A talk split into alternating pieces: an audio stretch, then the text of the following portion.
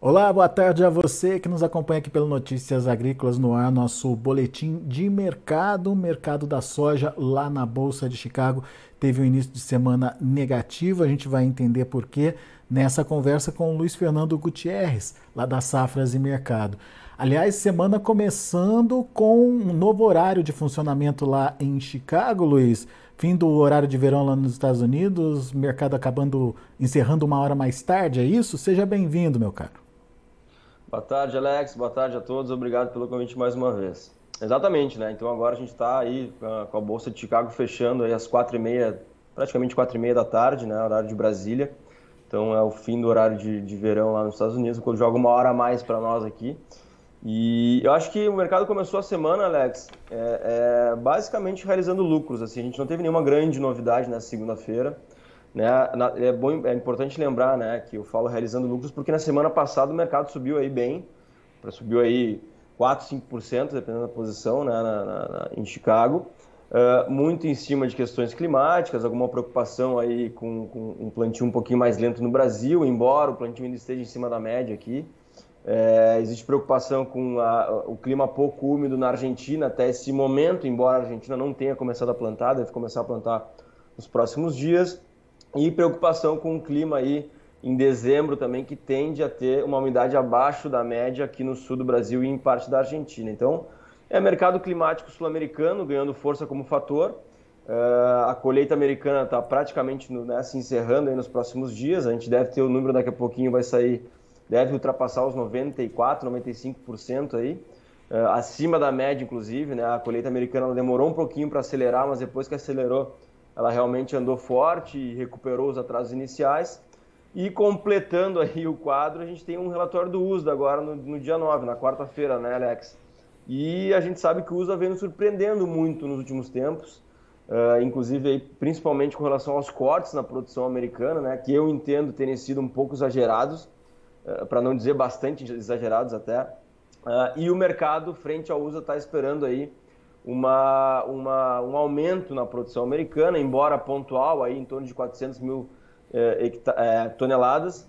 É, então iria para 117,8 a safra americana, contra 117,4. Uh, mas é o USDA, né? O USDA tem surpreendido, então a gente não pode descartar novas surpresas aí. Então, eu entendo que, uh, apesar de todos esses fatores aí, que, que, na minha opinião, principalmente a questão climática, trouxeram valorização para o mercado na semana passada, nessa segunda-feira a gente não teve muita novidade e eu entendo que o mercado bateu nos 14,50 aí e, e, e, não, não, não demonstrou força para segurar e basicamente está realizando lucros hoje aí. É, então tem uma parte técnica também importante. A gente pode botar um pouquinho uh, do dólar ganhando força aí frente a outras moedas também né, no, uh, no mundo e isso acaba tirando um pouquinho do peso também em Chicago. Então eu entendo que o mercado foi mais ou menos nessa linha hoje, Alex, na, na, na linha de realização de lucros. É, no Brasil, apesar de estar em 5,15 o dólar hoje, teve uma alta aí de quase 2%, né, Luiz? Bastante, né? Exatamente. Então, é não só contra o real, contra, como outras, né, frente a outras moedas também, isso acaba tirando um pouquinho aí da força do, do, do, dos contratos em Chicago. Muito bem. Vamos entender um pouquinho das expectativas para esse relatório do USDA. É, 117,4 é pouco, mas uma, uma revisão com 400 mil toneladas a mais também não resolve muita coisa, né, Luiz? Não muda o quadro, né, Alex? Até se a gente for olhar pra, também para a expectativa do mercado para estoques, é, é, o mesmo aumento que o mercado está esperando. Então, os estoques aí, saindo de 5,4 para 5,9 mais ou menos. Então não muda a cara da, da, né, do quadro de oferta e demanda americano, do, da, da, da produção americana, enfim. É, seria mais um ajuste realmente pontual, a não ser que o USDA nos surpreenda de novo e traga um novo corte ou aumente muito a safra americana. Né? É uma coisa que eu não, não duvido que possa acontecer. Lembrando que o USDA nos surpreendeu várias vezes nesse ano, né? trazendo cortes, inclusive, muito, uh, muito grandes aí no, no, no meio da, da, da, da safra americana. É, então, assim, é realmente um relatório que pode trazer alguma surpresa aí, mas de uma forma geral, né, o mercado sempre tem uma expectativa e a expectativa é de um relatório um pouquinho mais baixista, né, é, embora não, não, não, não deva mudar muito a cara aí do, do, do quadro de oferta e demanda americano. É, e, e, pelo fato de ser um relatório já no, no encerramento da colheita lá nos Estados Unidos, possivelmente vai refletir um pouquinho mais da realidade do que está saindo do campo por lá, né, Luiz? Ah, sem dúvida, né? Quanto mais a gente se aproxima da finalização da colheita, mais a gente consegue ver a realidade né, do, do, das lavouras americanas e mais o USDA tende a errar menos, digamos assim, né? É, eu não digo que usa que usa costuma errar, mas é normal a gente fazer Ajuste, ajustes ao né? longo da, né, da, da, da, da, da, colheita e até mesmo depois da finalização da colheita, porque é, aí, aí sim a gente consegue ver realmente né, o tamanho da produção, consegue, consegue ver quais foram os danos né, que o USDA está estimando aí hoje, danos muito grandes aí para lavouras americanas. Então, sem dúvida que a gente deve ter um número mais próximo da realidade, sim e talvez no relatório aí do, de, de, dezembro a gente possa ter uma nova, um novo ajuste aí, embora não seja muito comum o trazer grandes, grandes ajustes aí no, no último relatório do ano. Tá. Ô, ô, ô, Luiz, a gente entendeu muito bem que essa reviravolta da semana passada teve muito a ver com o clima aqui no Brasil. Hoje, por exemplo, teve essa realização de lucros, o que é normal, saudável até para o mercado, mas o viés ainda é de alta. Essa questão climática vai continuar pesando sobre as cotações em Chicago. É, a entrada da safra americana ela não, não, não tem grandes efeitos dessa vez, parece? Sim, eu acho que ela tem ainda, ela tem algum peso ainda, né? Porque a gente está aí com praticamente toda a oferta já uh, sendo disponibilizada aí na, na, na da, da, safra americana né, no mercado. É, então eu entendo que, na verdade, eu não esperava que o mercado fosse recuperar os 14,50 ou até ganhar um pouquinho mais de força, é, porque tem essa entrada de safra e apesar de alguns probleminhas né, aqui na, na, América do Sul, a gente não pode dizer que a safra brasileira está passando por, por grandes problemas. Né? A gente tem o potencial mantido ainda, o potencial produtivo mantido, a gente tem o Mato Grosso que está plantando muito bem, então o clima está regular, a gente tem um bom desenvolvimento inicial das lavouras, a gente tem outros estados também com essa situação. Preocupa né, a situação em alguns estados, principalmente ali no oeste do Paraná, que tem recebido muita, muita umidade. Preocupa no Rio Grande do Sul, que embora também esteja no início só do plantio, a gente tem pouca umidade até o momento, embora esteja chovendo aqui na, no Rio Grande do Sul é, nessa segunda-feira. Então, assim, é, eu não diria que a gente tem uma tendência de alta, eu acho que o mercado está bem no momento de indefinição. É, eu entendo mais que o mercado tem uma tendência lateral agora. Eu, eu entendia que era 13,50 e 14, mas talvez o mercado esteja indicando já se preocupa um pouquinho mais com a safra sul-americana e a faixa pode ser 14,15 ou um pouquinho mais aberta. Uh, mas eu não diria que a gente tem uma tendência definida, tá? Mesmo que o mercado tenha subido na semana passada, eu vejo uma especulação climática nisso. Eu ainda entendo que o mercado tem uma lateralização, uma lateralização aí entre 13,50, 14,50, enfim, um pouquinho mais, um pouquinho menos. E a gente precisa ver mais o desenvolvimento da safra sul-americana acontecendo para a gente definir melhor se a gente está numa tendência de alta ou uma tendência de, de, de, baixa, porque a gente lembra que tem esses fatores de entrada de safra americana, enfim, que acabam segurando um pouquinho o mercado. Então, eu ainda acho que o mercado está lateralizado, sim, apesar desses movimentos um pouquinho mais acentuados aí que a gente viu recentemente. Muito bem, um, nível um pouquinho acima, entre 14 e 15 talvez. Vamos ver como é que vai se comportar nos próximos dias. Mas é momento de venda, Luiz? É momento de é, agilizar com a comercialização? A gente continua com a comercialização atrasada no Brasil? Sim, continuamos. Inclusive na sexta, agora sexta passada, Alex, a gente atualizou os nossos números. Uh, e o número mais uh, que mais impressiona é o número com relação à, comercialização da safra nova, né? A safra que a gente está plantando aí então, até aí, dia 4 de novembro, sexta passada, a gente tinha só 20,6% da safra brasileira comprometida ou negociada, contra uma média de 34%. Então, é uma diferença bem grande, né? 14 pontos percentuais aí praticamente. Uh, isso mostra que o produtor está especulando, está segurando, né? Está se dando ao luxo de especular um pouco mais nessa safra, mas eu acho arriscado. Né? Embora a gente tenha visto uh, uh, um dólar mais fraco nos últimos dias, né? A Chicago acabou ajudando, e, e frente a esse número aí de 20% só contra 34% da média, eu acho que o produtor tem que avançar sim na, na comercialização da safra nova, porque é, ele está especulando talvez com algum problema de derivado do Laninha de novo, né, que trouxe alta para as cotações uh, né, na, na, em mesmo período do ano passado ou na safra que a gente colheu a partir de fevereiro, janeiro. E, e ele está apostando que aconteça de novo um problema derivado disso e talvez isso não aconteça, né? A gente lembra que, obviamente, anos de laninha são anos muito perigosos, uh, apesar de os mapas estarem mostrando chuvas abaixo da média nos próximos meses, não é, não é o mesmo tipo de mapa, não é, não é um mapa tão sério, digamos assim, de falta de umidade como a gente viu no ano passado. Né? Obviamente, o clima tem que se confirmar, né? as coisas podem mudar, mas eu, nesse momento, não apostaria em grandes perdas produtivas, nem no Brasil e nem na Argentina, a ponto de Chicago disparar para o produtor poder fechar num patamar mais alto lá na frente. Então, eu acho que sim, eu acho que os preços são interessantes ainda é, para a safra nova. Eu acho que o produtor está se arriscando muito, ele precisa avançar um pouquinho mais, aproveitar esses momentos aí de repique, né, que a gente chama, de Chicago, daqui a pouco pegar o dólar em alta de novo, como a gente viu nessa segunda-feira, e fechar um pouquinho mais. Então, acho que a resposta, né, na minha opinião, é sim, ele precisa avançar um pouco mais nessas vendas. E só para complementar, Alex, com relação à safra disponível, a, a, ideia é a mesma e a gente tem um, um, ponto mais positivo que a gente tem preços mais firmes para a safra disponível, né? A gente está falando aí de uma diferença bem interessante entre safra entre safra nova e safra disponível. E o produtor ainda também tem aí uns 15% de safra na mão, né, em média no Brasil, que também pode aproveitar para uh, esses momentos aí de, de, valorização ou de que o preço está segurando para avançar um pouquinho mais. Qual que é essa diferença, Luiz, entre safra nova e safra velha hoje? A gente está falando mais ou menos uns 15 reais por saca, na média brasileira. Na média, né? Isso. Entre 10 e 15, vamos lá, 12,5, 13, enfim, uhum. mais uns, uns 15 de média, eu acho que dá para usar.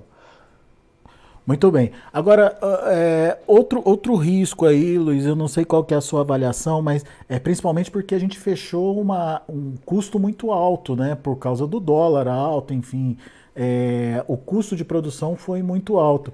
E a gente olhando esse dólar, a gente está sentindo que tem aí ainda algumas questões a serem resolvidas, mas se essas questões forem resolvidas, a gente pode ver um dólar perdendo força, será, Luiz? E qual que é o risco disso? Bom, o risco. É, dólar é muito complicado, né, Alex? A gente tem N fatores aí que influenciam no câmbio. E se a gente olhar para fora, né, é, para fora o dólar ainda aponta para cima. A gente teve aumento de taxa de juros americana aí. Hum. É, a gente tem as questões envolvendo a guerra, a gente tem uma recuperação lenta da economia mundial, enfim, a gente tem vários fatores que apontam para um dólar firme. Né? A gente está ainda com um movimento pós-eleição, é, que o mercado está tentando entender o que, né, quais serão os primeiros passos ou os rumos da economia brasileira em 2023 com o novo governo. Uh, e inicialmente ele aparenta estar otimista, né? Mas essas coisas mudam rapidamente, né? Só a gente vê uh, uh, algum possível anúncio aí que o mercado não vai se agradar, que a gente vai ver um dólar ganhando força com um fator interno daí, né? Fora questões envolvendo reformas que a gente não sabe se vão andar em 2023, se vão ficar para 2024 ou se não vão acontecer. Mas, assim, de uma forma geral, eu aposto que o dólar não deve uh, ter muito espaço para grandes quedas, tá? Uh, se tivesse acontecer, vai ser algo pontual. Eu ainda acho que o dólar tem firmeza. Uh, eu não vejo o dólar trabalhando abaixo de 5, né? E se tocar lá abaixo de 5, ele não deve durar muito, porque eu acho que o dólar deve ser uns 5,20, 5,30 aí como uma média nos próximos meses. Então, eu não apostaria num dólar muito mais fraco, mas claro que existe o risco, obviamente, né? Uh, mas olhando principalmente para fatores externos, a gente não tem, eu não vejo uhum. espaço para grandes quedas na moeda americana. É, é, o risco é de ter fechado um custo muito alto lá atrás e ter que vender num custo mais baixo com um dólar deprimido. Mas se esse risco é menor, menos mal. Vamos, vamos acompanhar de perto aí tudo que pode acontecer com o mercado, mas que o produtor fique avisado, né, Luiz? Exato, eu diria que nesse sentido, Alex, o maior risco do produtor está em Chicago, tá? É. Numa, numa, colheita brasileira que talvez não tenha grandes problemas, uma colheita argentina que talvez não tenha grandes problemas, obviamente com esse risco do laninha, né, que a gente tem que acompanhar. Mas como eu falei, hoje a gente não trabalha com grandes perdas e se a gente colher uma safra acima de 150 milhões e a Argentina colher acima de 50, que é o que se prevê hoje, é, Chicago vai acabar sentindo lá na frente. Então eu acho que esse seria o maior risco para o produtor hoje pegar um Chicago mais fraco quando ele decidir negociar um pouco mais aí. E obviamente olhando para uma, uma, colheita que naturalmente pesa sobre os preços a partir de janeiro e fevereiro, então o produtor tem que estar muito atento a isso. Mas ainda tem oportunidade, né? Tem, tem, tem. Tem oportunidade sim, porque como eu falei, embora o preço né, para 2023 esteja um pouco mais fraco que para 2022, ou na safra disponível, é, a conta ainda fecha. Obviamente que a gente teve aumento de custo, mas com esses preços a gente ainda está no azul, digamos assim, a média do produtor brasileiro ainda está com, com, com, a soja no azul, né, ou tendo alguma rentabilidade. Obviamente que deve ser menor que do ano passado, uh, mas ainda é uma rentabilidade interessante, então acho que oportunidades ainda tão, tão, tão, podem aparecer e devem continuar uh, aparecendo para o produtor nas próximas semanas. É, tem pergunta aqui, Luiz, do Renato Lourenção. A indústria de óleo parou para manutenção Isso devido ao dólar ou à espera de normalizar os é, estoques e preços? É, o problema da, da, das indústrias esmagadoras nesse momento especificamente é a margem que não está muito favorável, né? principalmente olhando para óleo. Né? É, até a margem para o farelo está até ok, mas para o óleo não está muito legal e é por isso que a gente viu esse movimento de antecipação de paradas de fábricas, né? de, de indústrias, é, que naturalmente acontece no final do ano, mas esse ano eles estão antecipando um pouquinho mais, principalmente no centro-oeste, no sudeste. É, mas é muito por conta dessa queda na margem de esmagamento aí recente né, porque o preço do óleo não está ajudando muito, então a gente tem uma soja elevada ainda, né, que, que traz um custo bastante alto para a gente produzir farelo e óleo. Uh, então, é, é, basicamente é isso, é uma queda na margem de esmagamento aí que acabou antecipando essas paradas de final de ano aí das indústrias. E sem decisão ainda sobre o uso do, do óleo vegetal no, como biocombustível, né? Como na, assim, na... decisão, o negócio é, B14? É, exatamente, exatamente. Ah, sim, o mercado está esperando isso, mas ao que tudo indica, a partir aí de 2023 a gente vai voltar a ter aquela agenda né, a ser cumprida. Claro que um pouquinho atrasada, porque já era para estar tá entrando o B15 né, a partir uhum. de março diretamente, mas ao que tudo indica até o momento, obviamente que é muito cedo, porque a gente nem tem ministros novos aí né, para decidirem, mas ao que indicam né, as primeiras conversas é que o governo vai retomar aí a, o aumento da mistura de biodiesel, então a gente deve ter a, a, o B14 a, rodando no mercado brasileiro a partir de março. Boa. Luiz Fernando Gutierrez, meu amigo, obrigado mais uma vez pela sua participação e volte sempre. Obrigado, Alex. Um abraço, até a próxima. Valeu, abraço para você. Tá aí, Luiz Fernando Gutierrez, Safras e Mercado, analisando o mercado aqui pra gente. Semana de relatório do USA, o mercado tá é, mais comedido aí nas suas é, oscilações. Ah, de acordo com as expectativas, existe aí ah, uma possibilidade de aumento na produção ah, lá nos Estados Unidos, mas é um aumento relativamente pequeno, de 400 mil toneladas aí, tanto para produção quanto para os estoques, estoques eh, finais para a próxima safra, para o próximo ano. só isso não seria muito eh, enfim, não, não traria muita mudança no cenário de oferta e demanda que a gente tem agora. Uh, no entanto, como o Luiz Fernando Gutierrez falou, o USDA é uma caixinha de surpresas, pode trazer alguma oscilação aí importante que pode dar um novo rumo para o mercado. Além disso, a gente tem aí um mercado hoje reagindo às altas das sessões anteriores da semana passada. A gente viu aí o mercado tentando buscar os 15 dólares por bushel, não deu conta na sexta-feira e hoje é, acabou é, devolvendo aí parte dos ganhos. Uma relação, uma, uma reação normal, né? É, principalmente ah, numa tentativa aí de realização de lucros dos operadores. O Luiz acha que uh, o mercado não tem muito mais fôlego para subir, no entanto, ele é, acha que deve trabalhar num patamar um pouco mais acima do que estava aí há uma, duas semanas atrás. Uh, o intervalo que ele trabalha agora é entre 14 e 15 dólares por bushel. São essas as informações de hoje. Antes de encerrar, deixa eu passar para vocês os números de fechamento dos negócios lá na Bolsa de Chicago com um dia positivo, negativo para a soja. Vamos lá. Novembro, 14 dólares e 39 centes por bushel, uma queda de 12 pontos e meio, a mesma queda para janeiro que fechou a 14 e 49. Março fechou a 14,57, queda de 11 pontos e meio, e o maio 14,64, caindo 11 pontos mais 25. Esses são os números da soja. O milho também fechou no vermelho, dezembro 6,75, perdeu 5,5, março 6,81 caindo 5,5, maio 6,81 também caindo 5,25 e o julho fechou a 6 dólares e 76 centos por bushel, uma queda de 5 pontos mais 25. E para finalizar, a gente tem o trigo. Trigo também encerrando no vermelho, mas com quedas é, menos expressivas. Dezembro, por exemplo, é, fechou com queda de 0,25, fechou a 8 dólares e 47 centes por bushel. O março, 8,65, perdeu um ponto e meio. O maio, 8,75, queda de 1,5 também. E o julho, 8 dólares e 80 centes por bushel, recuando 0,25.